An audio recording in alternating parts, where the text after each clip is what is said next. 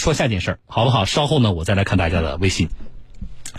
这件事呢，跟大家的吃有关，啊，有一个我这里其实要说一个品牌，就是叫每日坚果，啊，就那种小小包装的，里边什么什么杏仁啊，什么这些东西，啊，就是叫每日坚果，你一天是吃一包还是吃多少？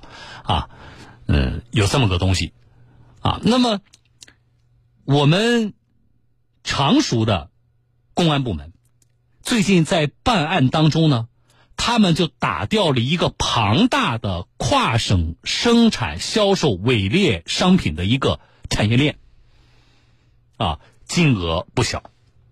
这个案例呢，我觉得，呃，我们要了解一下啊。我来这个连线的是常熟市公安局治安大队五中队环食药中队的中队长范丹军啊，范队你好。哎，你好，主持人好。啊，范队，嗯，我们一般来讲，大家理解呢，就买到了这个食品啊，买到了不好的呀，或者是假冒伪劣产品呢，好像这事儿呢，应该是市场监督管理部门管，啊，那么这个线线索你们怎么掌握的？而且呢，怎么我们这个公安部门就介入了呢？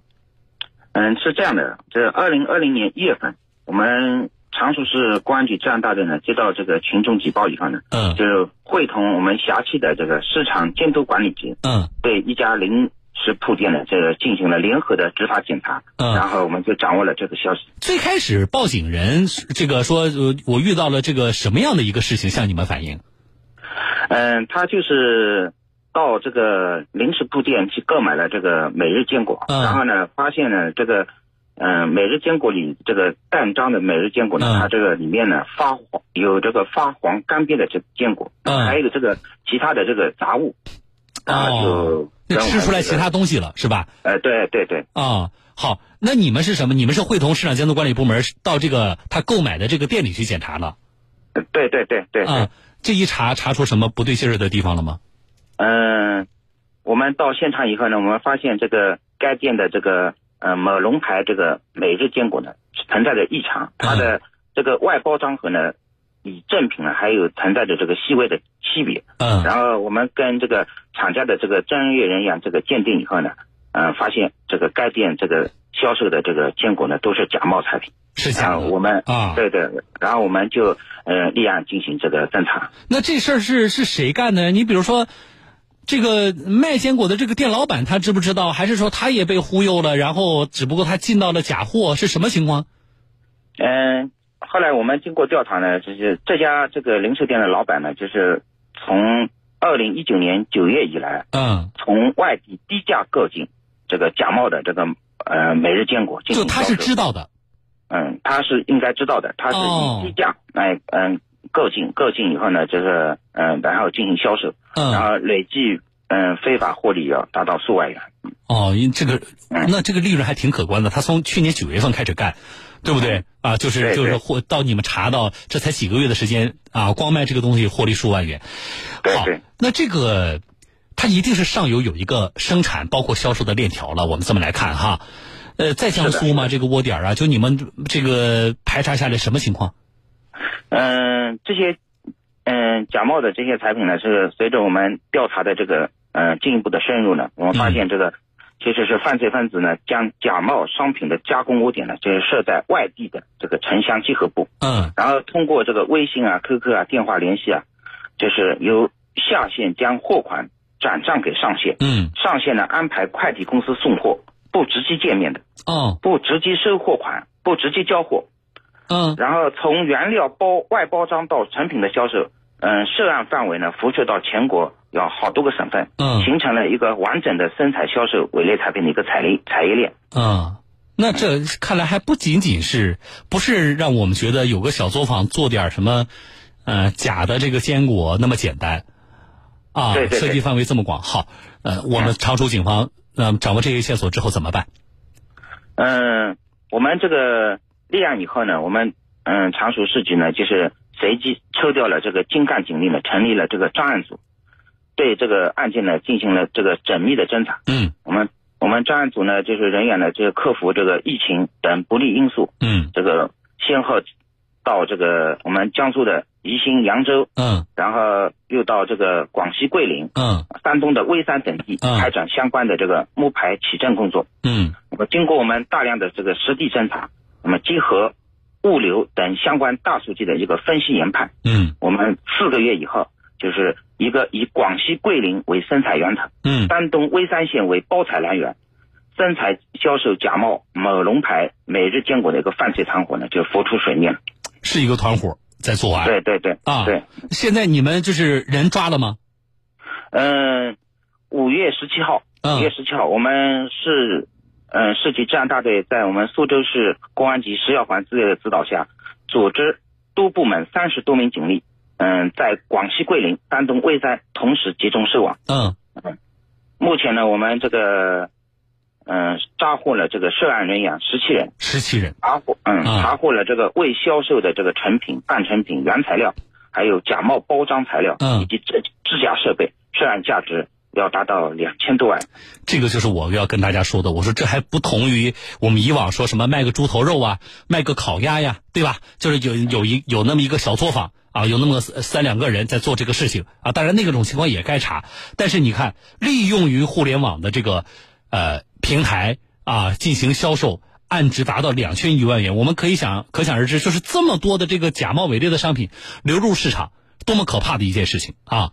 那么，咱们这个办案的民警啊，犯罪，就你们嗯到了这个呃现场之后，因为你们其实是端了他的老底儿了啊。对对。对那你们到了现场之后，他是在一个什么样的一个生产环境下啊，最终生产出来的我们可能在终端买到的这些假冒伪劣的鲜果？嗯，我们民警在这个窝点的现场，嗯，发现了这个制假这个作坊呢，完全没有这个食品加工许可证，嗯。卫生条件是极其差的，嗯。四处摆放着用于加工食品的原材料，嗯。然后这个工人呢没有健康证明，更没有采取任何的卫生防护，徒手对这个散落的原材料进行加工分装，变最后呢变成一袋袋这个呃休闲食品。嗯。那么这批伪劣商品呢，这个初看起来与正品是嗯、呃没有什么差别的，但是在原材料的质量、规格以及生产的卫生标准等方面呢，均不符合国家标准，嗯严重危害这个老百姓的这个健康。嗯，每每每听到这种事情的时候，啊，呃，大家现在其实对于食品安全的这个事儿非常关注，也非常敏感。所以我们一听到这种事情的时候啊，这个犯罪我恨得牙都痒，啊，那么大家就很关心一件事儿，就是说做了这个坏事的这些人，我们目前警方对他们采取的措施是什么？他们有可能面临的处罚是什么样的？呃，目前这个我们这个警方已经对这个邱某某、唐某、周某等这个五人，嗯以涉嫌生产销售伪劣产品罪呢，这个被依法采取刑事强制措施。刑事强制措施啊，对对啊就是你已经上升到刑事犯罪的这个呃这个层面了啊是。的而且刚才呢，刑事犯罪呃强调了，就是目前的这个涉案的，就是这个额度其实是非常高的啊。那么我想接下来随着案件的侦办，面临他们的一定是严厉的法律的这个制裁啊。对，也感谢您啊，给大家说说这个过程啊。我而且我觉得呢，常熟公安这次的这个办案啊，呃，其实对于那些生产销售，特别在食品上啊动歪脑筋的啊这些人，也是一个非常好的震慑。也谢谢您，范队啊，我们再见。好的，再见。嗯嗯，好了啊，这个事儿，呃，曝光这个事情呢的目的呢，其实我觉得核心目的就一个，不是给大家提醒啊。为什么？因为这种提醒，我跟你说，仅靠就是在食呃这个假冒伪劣商品的销售，特别在食品安全这个方面，我们给普通消费者的提醒已经提醒的太多了。啊，我们在听节目的听众朋友，你们回想一下，就是你们现在啊，买东西，特别买食品的时候，那种小心翼翼的程度，那种鉴别的这个东西是不是假冒伪劣商品的那种能力，比几年前都要都要强好多吧？你变得更小心了，对不对？你变得那个那个鉴别的技能啊，变得更强了。对吧？可是这个事情我们要说，啊，我们不能把这个事情的解决，把食品安全的保障完全，这个责任完全都啊要让消费者来承担。我们今天说这个事情的目的啊，不在于啊说我们要给消费者做什么样的啊，最主要的给消费者做什么样的提醒，而在于什么呢？我们希望公安部门也好，啊，市场监督管理部门也好，加大对这类情况的打击的力度。而作为媒体，啊，我们也表个态，发现一起，曝光一起。媒体的曝光呢，也是希望能够进一步的呼吁相关部门加大打击力度的同时，希望更多的对于这个社会当中仍然在做着这些违法龌龊勾当的群体，给他们更大的震慑压力。啊，你以为抓不到你？你以为你远在什么？啊，刚才你看我们这里涉及到的山东啊啊，这个广西呀，啊，我在广西产，但这个东西我不在当地卖，对吧？我在广西产，我把这个东西卖到江苏去，啊，而且我现在利用网络，警察现在也找不到我人，我也没有实体店，对不对？啊，整个的我这个呃过程呢，不直接见面，不直接收货款，不直接交货，你以为你做的很聪明？啊，大数据时代之下。你所有的整个的交易的啊，这个往来，人没见面，但是网上的留痕，反而是更有力的证据。所以我们把这个案例拿出来曝光，也是为了能够更好的震慑有一部分不法分子。好了啊，这个事情我们说到这里。啊，我们希望接下来的被抓到的这个团伙，都能够受到严厉的法律的制裁。对于在食品安全上干违法勾当的人，我的态度一向是没有变过的。我们希望在目前法律框架之下，依法的对他们进行顶格的严厉的处罚。没有严厉的处罚，啊，是不要想他们会自我觉悟的。